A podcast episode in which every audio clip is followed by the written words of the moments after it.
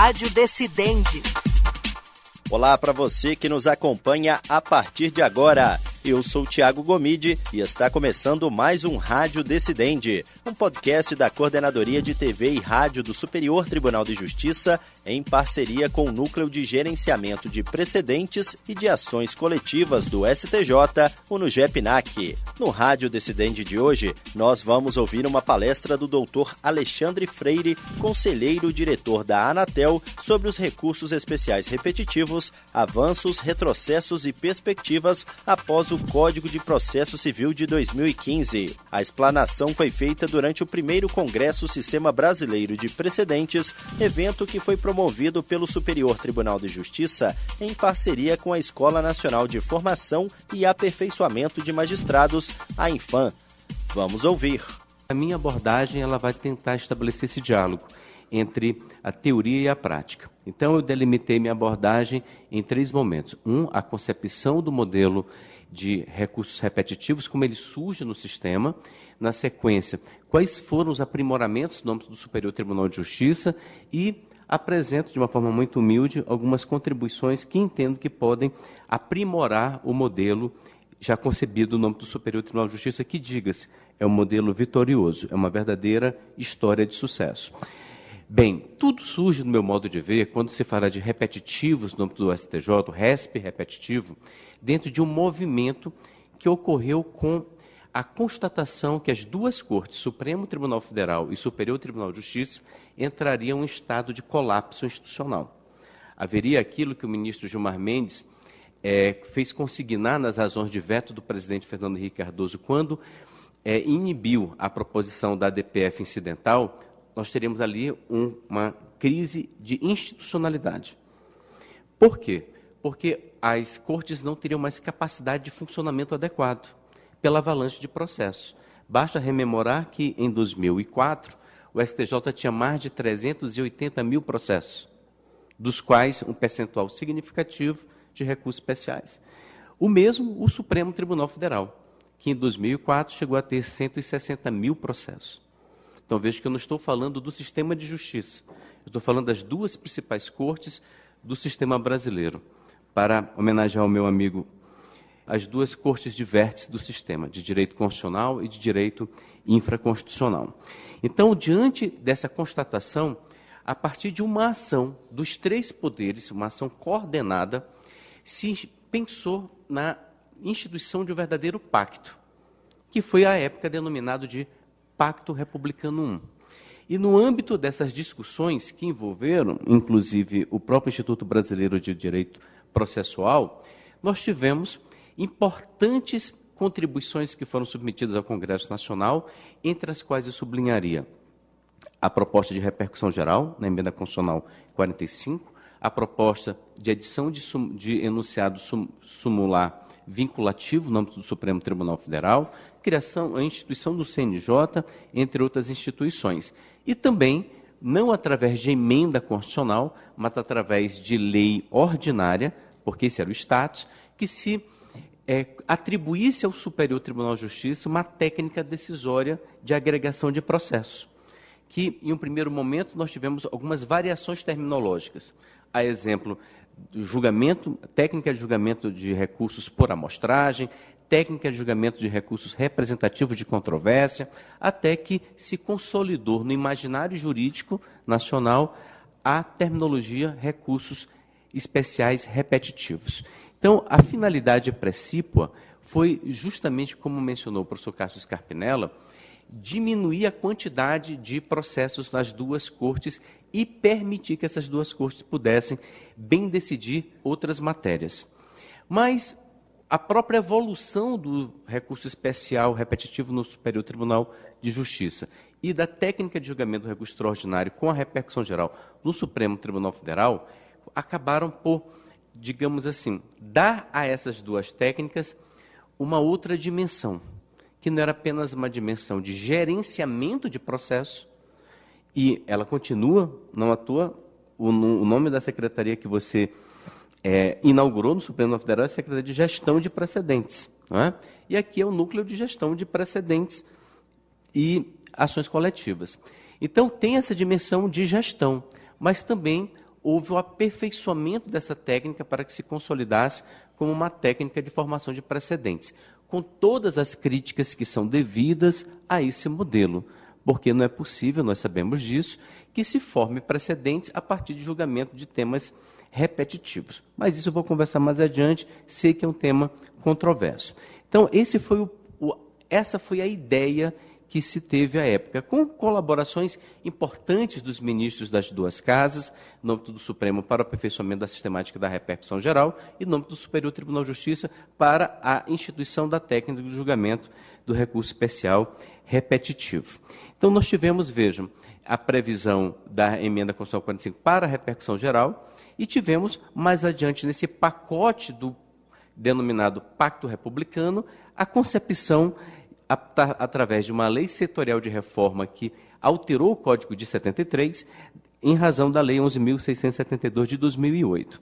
Então, vejam, a finalidade, conferir maior racionalidade e atribuir a essas duas cortes sua, as suas verdadeiras vocações constitucionais, de exercer o papel de corte de formação de precedentes. Eu, a partir dessa contextualização, gostaria de apresentar o primeiro ponto naquilo que nós chamamos de avanços, a partir da implementação dessa relevante técnica. Nós sabemos que, em regra, nós temos um juízo de admissibilidade e um juízo de mérito para os recursos. A técnica do julgamento do recurso especial repetitivo e a técnica de julgamento do recurso extraordinário repetitivo inseriram uma nova fase nesse iter recursal. Que iter recursal, para usar uma expressão cara ao professor Cássio? Seria o juízo de conformidade, o juízo de seguimento.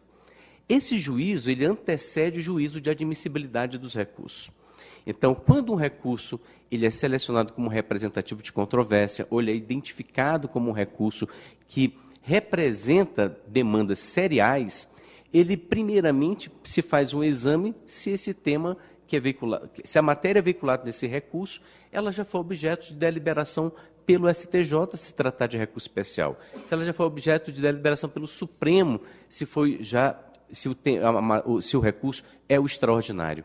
Então vejam que é uma forma importante, porque na medida em que se identifica que essa matéria ela já foi selecionada como um tema de recurso especial repetitivo, já houve uma decisão do Superior Tribunal de Justiça no sentido de, de sobrestar esses feitos, esse recurso ele não sobe mais ao STJ. Ele vai aguardar um pronunciamento da Corte a respeito desse tema.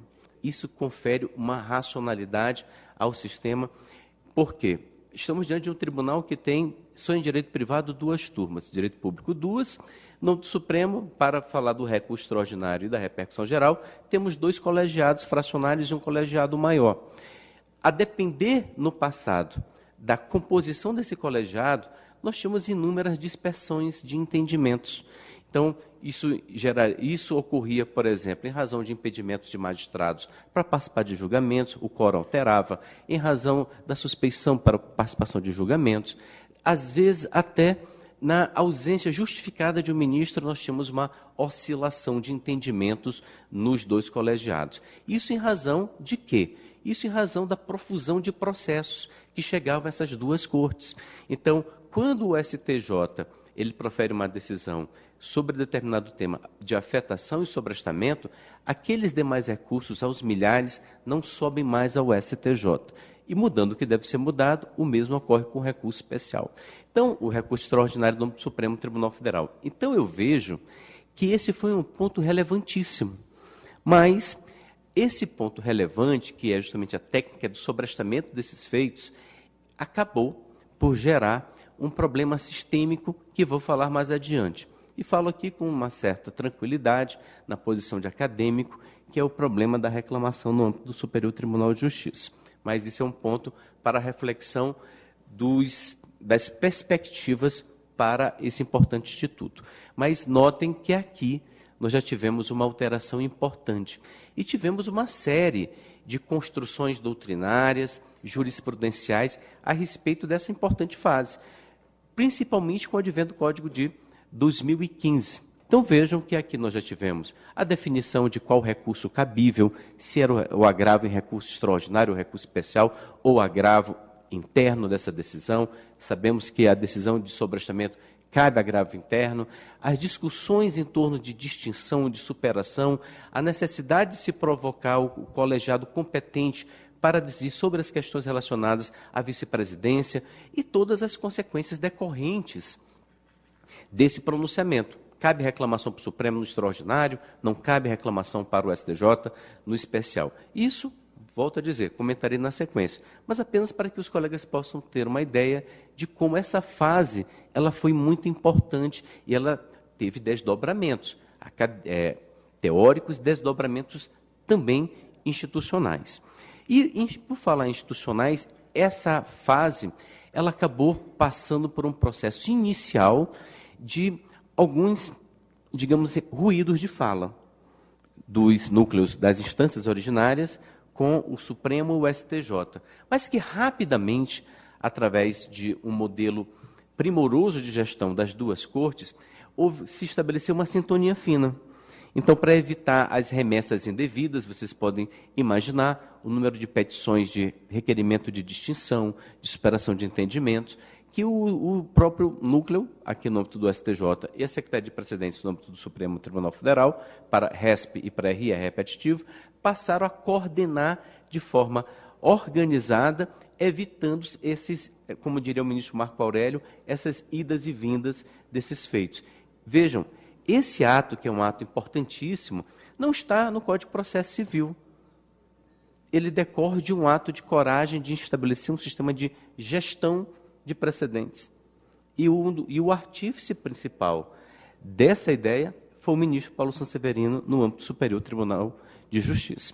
Então vejam a importância, e eu estou apenas fazendo uma delimitação do tema que eu pretendo falar quanto aos avanços. Uma outra questão relevantíssima, no meu modo de ver, foi a maturação, por assim dizer, da interpretação do Superior e do Supremo Tribunal Federal quanto à técnica de suspensão nacional. Porque as primeiras interpretações levavam a crer que era um ato automático. Reconheceu no Supremo Tribunal Federal repercussão geral, suspendia-se nacionalmente os processos que veiculavam idêntica matéria. No âmbito do Superior Tribunal de Justiça, a mesma coisa. Mas de, o direito ele é muito complexo. E essa complexidade, ela propicia um engenho criativo por parte da doutrina e, sobretudo, por parte da magistratura. E no âmbito do Superior Tribunal de Justiça e do Supremo, passaram-se a pensar soluções customizadas para a suspensão. Ou seja, não apenas um, um all or nothing, suspende ou não suspende, mas passaram a analisar. Suspende, por exemplo, no âmbito do repetitivo no Supremo Tribunal Federal, apenas os processos que estão no STJ. Veja um importante emblemático caso do, do, do RE com repercussão geral, em que se analisou a constitucionalidade ou não das inovações da lei que alterou a lei de improbidade administrativa. A primeira suspensão foi aqui. Tivemos outras suspensões que foram suspensões por demanda, natureza de demanda, individuais e não coletivas, ou por fase do processo suspende a fase de execução, tramita-se na fase de conhecimento até a aprovação da sentença se aguardar o julgamento do Supremo em matéria constitucional ou do STJ em matéria infraconstitucional. Então vejam que essa modulação ela decorreu de um aprimoramento do Instituto aqui no âmbito do STJ e no âmbito do Supremo Tribunal Federal. Mas isso tudo parte do aprimoramento do, da própria técnica de julgamento nas duas cortes. Então, esse é um ponto alto que eu entendo que deu uma maior segurança e eficiência para o julgamento dessas demandas em primeiro grau, segundo grau e no Supremo. Talvez, no âmbito do Supremo, seria se pensar a vinculação também para os ministros, porque isso impediria situações em que um RE com repercussão geral ele aguarda ser julgado, o tema é relevante, há designação de audiência pública, há o exame de inúmeros pedidos de amici curi, que contribuem importantemente para o debate, mas o ministro, sob esse mesmo tempo, antecipa o debate no julgamento de uma ADI, no julgamento de uma DPF. Por quê?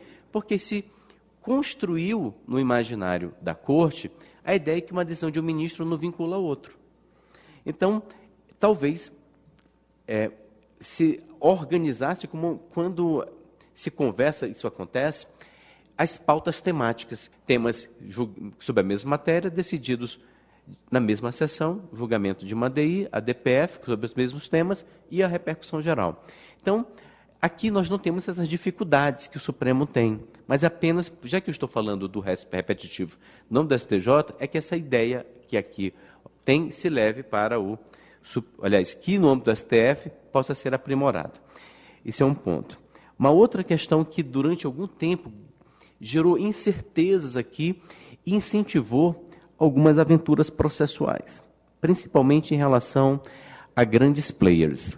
Quais, quais foram as situações? As desistências com o processo pautado.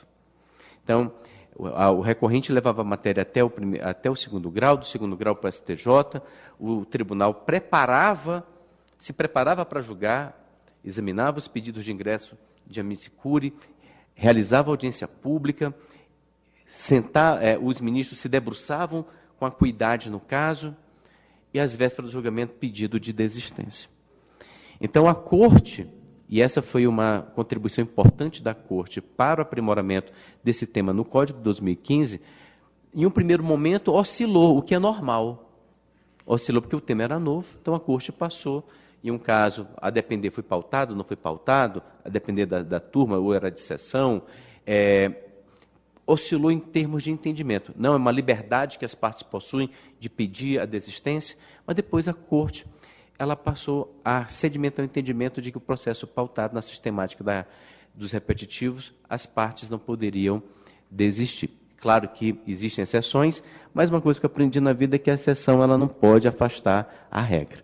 Então, esse é um entendimento que me parece que conferiu maior segurança jurídica e evitou, desestimulou essas aventuras processuais. Isso foi um, um freio de arrumação importante do Superior Tribunal de Justiça nessa narrativa do recurso repetitivo no âmbito do STJ. O outro ponto foi a abertura procedimental do RESP, do RESP repetitivo. Em que eu quero, o que eu quero dizer com isso? A possibilidade da participação de amici curi, na pluralidade, no debate, na construção do precedente no âmbito do STJ.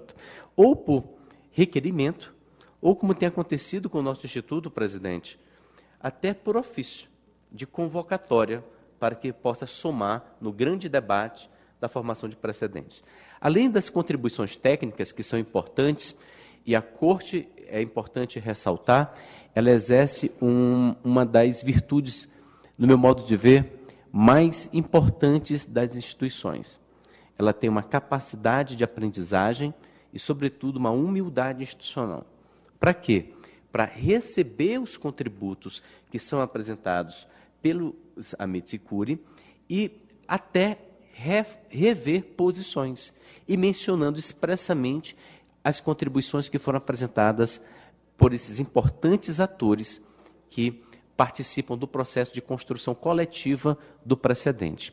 E não apenas a abertura para a participação de terceiros, mas, sobretudo, as audiências públicas, que é, essa experiência, no âmbito do STJ, teve também no ministro Paulo Sanseverino um dos grandes incentivadores, um dos grandes entusiastas.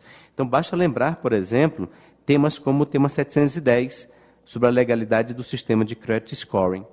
Então, aqui, a audiência pública, ela não é apenas para ouvir a advocacia pública, não apenas para ouvir as partes, às vezes representadas duplamente por associações, isso é importante dizer, uma dupla representação, mas muitas vezes para ouvir experts, para ouvir professores que vão apresentar contribuições que escaparam, por exemplo, de suas excelências, quando estavam se debruçando sobre esse tema e também conferem um colorido de legitimidade para essas decisões. Porque, veja, se está formando precedente, não está apenas decidindo o caso concreto. Se uma lei é importante a participação social no Congresso Nacional, um precedente é uma lei formada no caso concreto. Então, muito mais ainda importante a participação da sociedade, de experts das mais diversas áreas e, por que não, de pessoas naturais com expertise sobre o tema, ou às vezes não expertise. São pessoas que vão contribuir com suas visões de mundo porque elas serão diretamente afetadas por aquela decisão. Então não precisa ser um expert, um professor titular de medicina da Universidade de São Paulo, ou um professor de engenharia da Politécnica. Pode ser uma pessoa que foi, como aconteceu no Supremo Tribunal Federal, na audiência pública, que diz respeito, que disse respeito ao o policiamento das comunidades do, do, da cidade do Rio de Janeiro, pessoas que seriam afetadas por aquela ação. Então vejam que a audiência pública ela tem esse verniz importante de se conferir maior legitimidade. E uma corte que no passado era muito técnica, continua sendo, mas muito técnica, fechada a esse tipo de iniciativa, abriu-se. Inclusive aqui, permitindo-se, entre outras importantes iniciativas, a ocorrência de conciliações no âmbito do STJ. Outra importante iniciativa que o STJ possui é a cooperação judiciária com o segundo grau e com o Supremo Tribunal Federal. A partir, por exemplo, desse diálogo, é que se tem percebido as situações em que um RESP, é, o, o acórdão proferido de um RESP repetitivo é impugnado por um RE. E a plausibilidade da ascensão do RE para o Supremo e se tem pedido o efeito suspensivo desse acordo justamente para evitar decisões díspares sobre temas que são multitudinários, que são seriais. Ou seja, se isso não fosse possível nessas situações, nós teríamos um efeito sistêmico reverso. Porque uma decisão de repetitivo poderia ser tomada no STJ, poderia ter efeitos que poder, e essa decisão ser objeto de reforma. Aqui a questão que eu vou colocar não é para polemizar, mas recentemente nós tivemos um caso emblemático em que houve uma decisão do ministro André Mendonça para a suspensão de julgamento no nome do STJ, e o STJ disse: o caso está pronto para ser julgado, vamos julgar. E no exercício da sua competência, fez bem, julgou o caso. Então vejo que esse diálogo ele é muito saudável no âmbito das duas cortes. E também para a identificação preventiva de temas que podem ser objeto de extraordinário para que o STJ, o STF já possa preparar as condições necessárias no âmbito da presidência para que esse recurso já chegue viável, não haja identidade de temas, não haja aplicação de enunciados simulativos e seja registrada a presidência para que o presidente, no exercício da sua competência extraordinária, possa submeter ao plenário virtual da repercussão geral. Aqui nós temos um verdadeiro fast track, porque o recurso ele não é distribuído, ele só é distribuído se, por exemplo, é, não se tratar de reafirmação de jurisprudência, ou quando se for o caso de distribuição pós o registro da presidência, que os ministros possam já debater o caso no âmbito do plenário virtual de forma mais célere, porque quando se fala de recurso repetitivo, existe uma gama de situações que devem ser examinadas de uma forma diferente de um recurso individual, porque afetam sistematicamente o sistema de justiça. O STJ também, no âmbito dessa narrativa importante dos repetitivos aqui, foi pioneiro na criação da Comissão Gestora de Precedentes, que deu, como mencionei, uma, um, uma, uma profissionalização or, e organização ao sistema de precedentes aqui. Então, isso permitiu que a Corte pudesse decidir adequadamente sobre os temas pudesse estabelecer um diálogo rico com as instâncias de origem, que a comissão pudesse dialogar também com os órgãos fracionários da corte. Isso deu maior racionalidade, evitou retrabalho. Então, essa é uma inovação que decorre dessa narrativa dos repetitivos no âmbito do STJ. E me encaminhando para o final, eu gostaria aqui de fazer algumas proposições. Primeiro, aliás, reconhecer duas inovações importantes: a aplicação de soluções de inteligência artificial no âmbito da Corte da Presidência para o exame de admissibilidade dos recursos especiais e também para a aferição da existência de temas para evitar afetação indevida. Então, são soluções importantes que deram eficiência à Corte e evitaram que a Corte pudesse cometer equívocos normais em um tribunal que julga mais de 200 mil processos por ano. Então, esse é um ponto alto. Proposições, já que nós estamos pensando no futuro, e vou ser breve. Primeira delas, o aprimoramento do plenário virtual do, do, Superior Tribunal de Justiça. No Supremo, o ministro Luiz Roberto Barroso, em 2012, 2014, anunciou o, colapso em, em tom quase que mediúnico do colapso da repercussão geral. E o sistema colapsaria mesmo.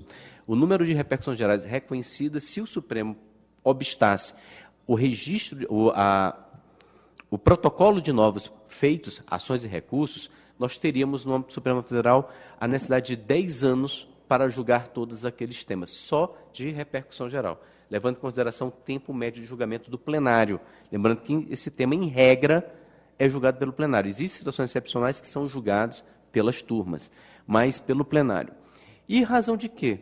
Do tempo próprio do processo e também do histórico do plenário do Supremo, que tem na sua história recente um número expressivo de feitos, ou seja, um ambiente decisório congestionado. Então, a repercussão geral, a, a, o plenário virtual, acabou por desafogar esse ambiente, permitindo que temas relevantes da repercussão geral pudessem ser decididos em mérito, sem, contudo, por exemplo, violar as prerrogativas dos advogados, permitindo que os advogados apresentem é, memoriais, esclarecimento de questões de fato, façam sustentações orais gravadas, e isso nós tivemos o desafogamento de muitos temas. E não apenas para julgar rápido, mas inclusive para revisar temas. É muito comum a revisão de temas no plenário virtual do Supremo Tribunal Federal e se reservar para o plenário presencial as questões mais relevantes. Então, esse é um ponto que eu acho que merece a atenção da Corte. E também aprimorar a cultura da superação para frente no julgamento de temas repetitivos e a modulação. Isso porque, em muitos temas, e nós observamos isso, isso em razão de pleitos legítimos da advocacia, de críticas justas da academia, muitas decisões elas acabam por inobservar o princípio da segurança jurídica, o princípio da confiança legítima, e uma, uma corte que construiu em um curto prazo de tempo, espaço de tempo, uma reputação que é o STJ, principalmente na técnica de julgamentos repetitivos, me parece que é um passo curto para um horizonte muito promissor. Que passo curto? Aprimorar essas duas técnicas. Eu acredito que o STJ marchará nesse sentido e tudo isso no âmbito da sistemática dos repetitivos. Essa foi, portanto, a fala do doutor Alexandre Freire, conselheiro diretor da Anatel, sobre os recursos especiais repetitivos, avanços, retrocessos e perspectivas após o Código de Processo Civil de 2015. Lembrando que essa palestra foi feita durante o primeiro Congresso Sistema Brasileiro de Precedentes. E esse foi mais um Rádio Decidente. E antes de encerrar, lembra você ouvinte que este e outros podcasts produzidos pela Coordenadoria de TV e Rádio do Superior Tribunal de Justiça estão disponíveis nas plataformas de streaming de áudio de sua preferência. E você também pode nos acompanhar pela programação da Rádio Justiça. Até o próximo episódio. Rádio Decidente